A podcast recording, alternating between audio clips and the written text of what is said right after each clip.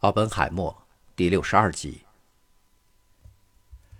刘易斯·斯特劳斯非常急切地期盼着安全委员会的诉讼。一方面，他确实很害怕猎物会逃往国外。斯特劳斯希望没收奥本海默的护照，于是预先通知司法部门。他在原子能委员会即将起诉时叛逃，将是非常不幸的事儿。另一方面，他也担心麦卡锡参议员会来干扰他的计划。四月六日，麦卡锡在反击哥伦比亚广播公司电视评论员爱德华·莫罗对他的攻击时，公开指责说，美国的氢弹计划是被蓄意破坏的。很明显，这是一个真正的威胁。于是，当听证会周一九五四年四月十二日在 T 三号楼开始时，斯特劳斯终于松了一口气。这是一栋破烂的二层临时建筑，建于战时，位于靠近第十六街的华盛顿纪念碑和国会的林荫处。原子能委员会的调查局局长在此办公。这栋建筑的二零二二房间被用作审讯室。在阴暗的长方形房间的一端是三名安全委员会成员：主席戈登·格雷和他的两名同事沃德·埃文斯和托马斯·摩根。他们坐在一张大红木桌后。桌上堆满了黑色的活页夹，里面装有联邦调查局的保密文件。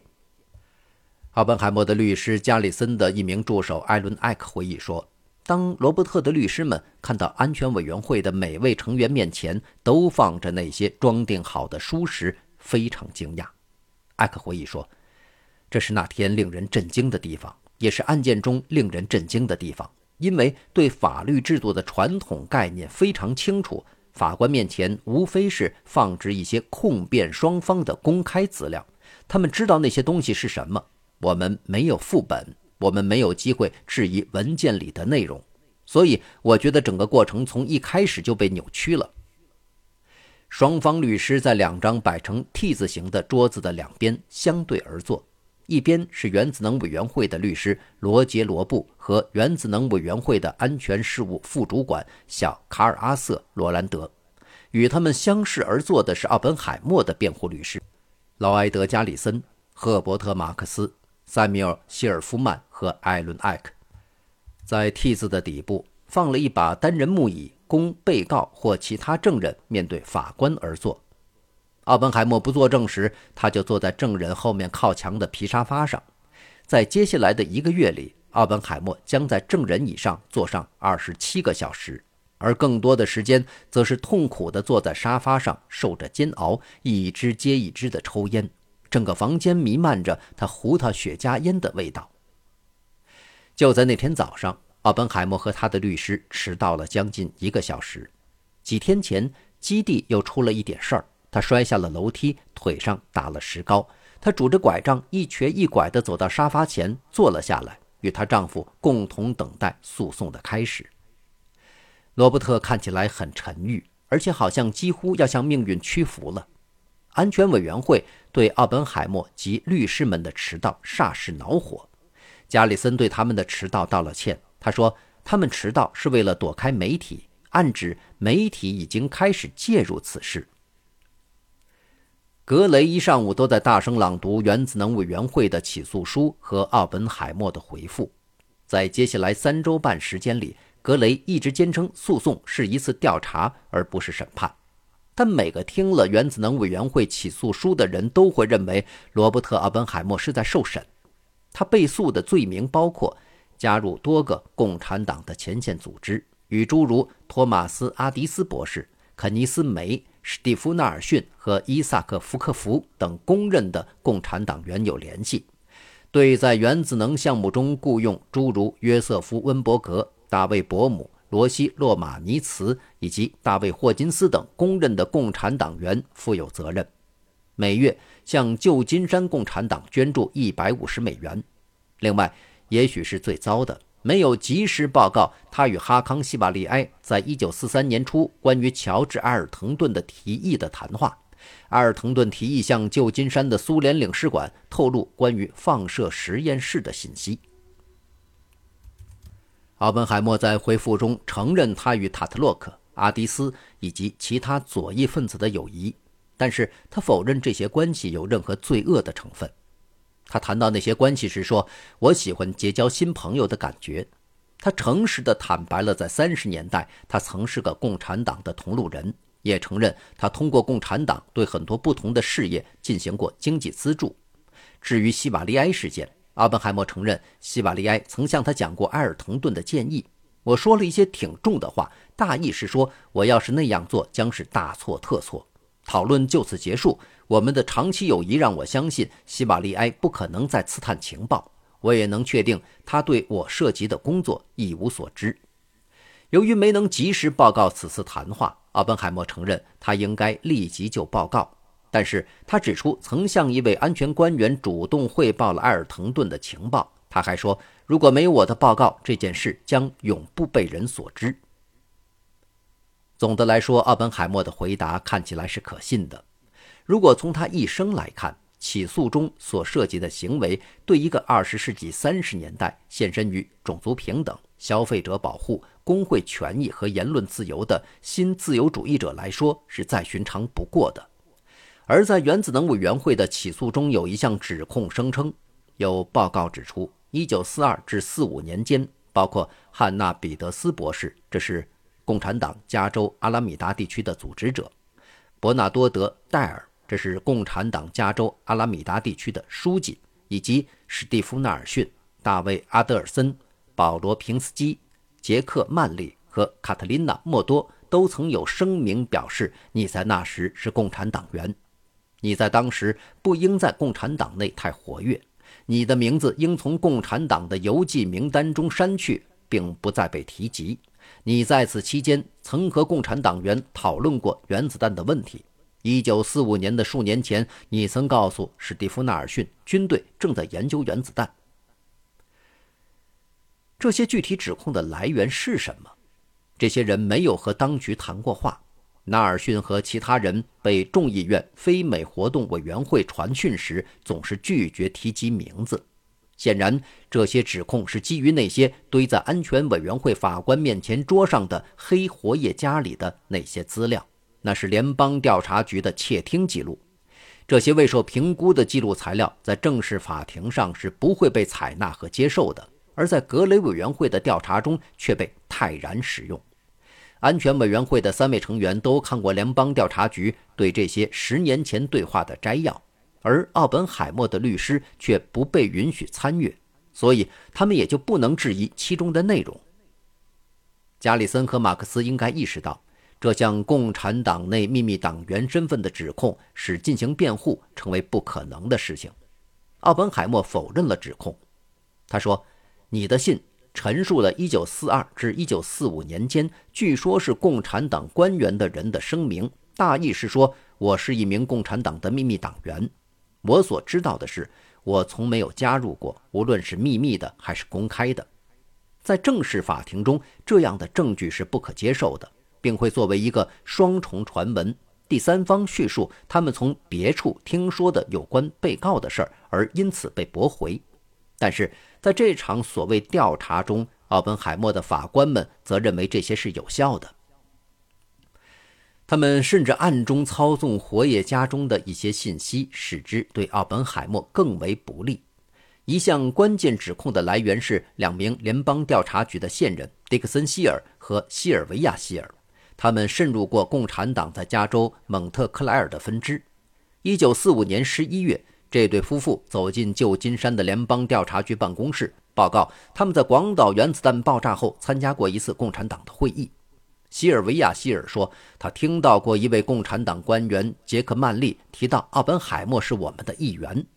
然而，希尔的情报无法支持原子能委员会对奥本海默是共产党员的指控。因为他当时不确定我们的议员指的是共产党员还是同情共产党的人，但是在联邦调查局的档案摘要中，这一层意思却没有了。读完起诉书和奥本海默的回复后，格雷主席问奥本海默是否愿意在作证前发誓，奥本海默表示愿意。格雷让他发誓在法庭上说真话。调查开始了。奥本海默下午的其余时间都是坐在证人席上，由他的辩护律师温和地向他提问。第二天早上，一九五四年四月十三日，星期二，《纽约时报》曝光了此事，在头版刊登了詹姆斯·莱斯顿所撰写的独家报道，题目是。奥本海默博士被原子能委员会终止安全许可，科学家对录音辩护，听证会开始。核专家因被指控是共产党员而无法接触机密资料。报纸发表了尼古拉斯将军的信和奥本海默回复的全文。莱斯顿的报道立刻被国内外各家报纸转载刊登，数百万读者首次得知了奥本海默政治生活和私人生活的细节。格雷主席对莱斯顿的报道很恼怒，他对加里森说：“你说你们昨天迟到是为了躲避媒体。”加里森解释说，莱斯顿在一月中旬就已经知道奥本海默的安全许可被终止的事情，但格雷对此置之不理。就他何时将原子能委员会起诉书的副本给记者看的事，对加里森进行严厉盘问。奥本海默插嘴说。这些文件是我的辩护律师在星期五晚上给莱斯顿先生的，而这更增加了格雷的愤怒。也就是说，你们昨天早上在这里说，为了躲避媒体时就知道《纽约时报》已经掌握了这些文件。奥本海默回答说：“我们当然知道。”格雷显然被奥本海默和他的律师激怒了，他怪罪他们把文件泄露出去。而他永远不会知道，其实他应该将怒气指向刘易斯·斯特劳斯。这位原子能委员会主席一开始就知道莱斯顿给奥本海默打电话的事儿，而且正是他，而不是加里森，同意《纽约时报》发表此文的。因为担心麦卡锡参议员会首先发布消息，斯特劳斯觉得是时候让故事面世了，尤其是如果能将泄露的罪名推到奥本海默的律师头上。艾森豪威尔的媒体秘书詹姆斯·哈克蒂同意这么做。于是，在四月九日，斯特劳斯找来了《纽约时报》的出版人阿瑟·苏兹伯格，告诉他可以不用像他们事先说好的那样再保密了，可以公开此事。斯特劳斯也害怕这种情况。现在，整件案子处在媒体的审判之下，一场冗长的听证会将对奥本海默有利。他估计，听证会拖得越长，奥本海默的盟友们就有越长的时间在科学界做宣传，必须要速战速决。于是，在那个星期的晚些时候，他给罗布带了口信敦促他加快听证会的进程。四月十四日，星期三，听证会第三天，奥本海默一早就在证人席上开始回答加里森提出的关于他弟弟弗兰克的问题。原子能委员会的起诉书中包含了这样的语句。在这件事情上，哈康·希瓦里埃是直接来找你的，或是通过你弟弟弗兰克·弗里德曼·奥本海默间接接近你的。所以，当加里森问他弗兰克是否与希瓦里埃对他的接近有关时，他回答说：“我对此很清楚，我记性很好，我确信自己不会记错，他与此毫无关系。我可以说这纯粹是无稽之谈，因为希瓦利埃是我的朋友。我不是说我弟弟不认识他。”不过这样也太拐弯抹角了，也很不正常。这话非常有道理，但斯特劳斯、罗布和尼古拉斯认为这是说谎，而且在没有任何证据的情况下，他们坚称奥本海默对听证委员会说了谎。加里森对奥本海默的直接审查所得出的结论与审判刚开始时是一样的。奥本海默和他的律师都相信事情会进行得很顺利，但是。当罗布开始他的盘问时，他们的好梦开始破灭。他明显精心策划了战略。经过埋头于美国联邦调查局卷宗的那两个月，他已做好充分准备。罗布后来说：“我曾被告知盘问奥本海默不会有任何进展。他反应又快又狡猾。于是我说：也许是吧，但那是他以前没有被我盘问过。无论如何，我坐下来，并且开始非常认真地准备我的盘问。”联邦调查局的报告使我很有信心。我的理论是，如果我能在一开始就动摇奥本海默，那他之后就会容易多说话。四月十四日，星期三，这天也许是奥本海默一生中最耻辱的一天。